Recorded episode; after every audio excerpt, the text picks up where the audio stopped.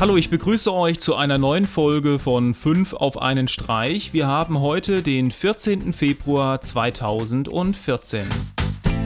Als erstes habe ich heute einen YouTube-Tipp für euch und zwar den YouTube-Kanal eines Animationsstudios aus London. Und zwar dreht es sich um Birdbox Studio und es gibt immer mal wieder kleinere Videos auf YouTube oder auf ihrer Seite zu entdecken. Ein gutes Beispiel ist zum Beispiel Wild Beast oder Car Park.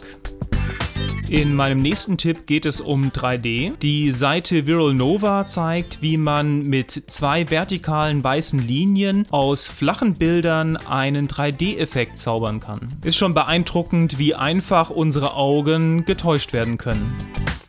In meinem nächsten Tipp dreht es sich um Kopfhörer. Und zwar versucht die Firma Pragi aus München die ersten smarten Kopfhörer auf den Markt zu bringen. Die In-Ears mit dem Namen The Dash sind kabellos. Die Kopfhörer lassen sich entweder per Bluetooth mit einem Smartphone verbinden oder ihr könnt den integrierten Speicher benutzen, um bis zu 1000 Lieder auf den Kopfhörern selbst abzulegen. Aber neben der Kopfhörerfunktion bieten die In-Ears auch die Möglichkeit, Möglichkeit, euren Fitnessstand zu kontrollieren und zu überwachen. Und die Liste der Funktionen geht weiter und weiter. Wer sich für sowas interessiert, einfach mal auf der Kickstarter-Seite vorbeischauen.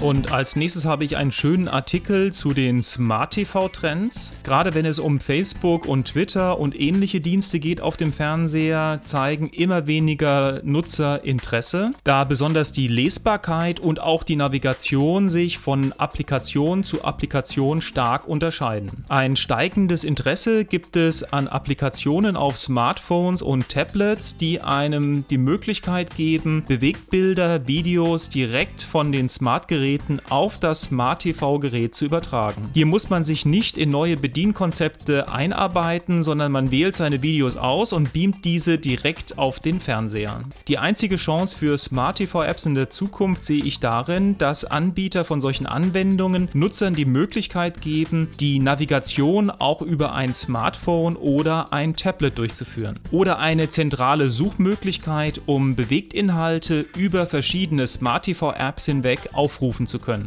Es stellt sich nur die Frage, wie viele der Anbieter ihre Inhalte auch über ein sogenanntes Deep Linking zur Verfügung stellen werden. Es zeigt sich einfach, dass das ganze Feld noch in der Entwicklung ist und hier das optimale Konzept noch nicht gefunden wurde.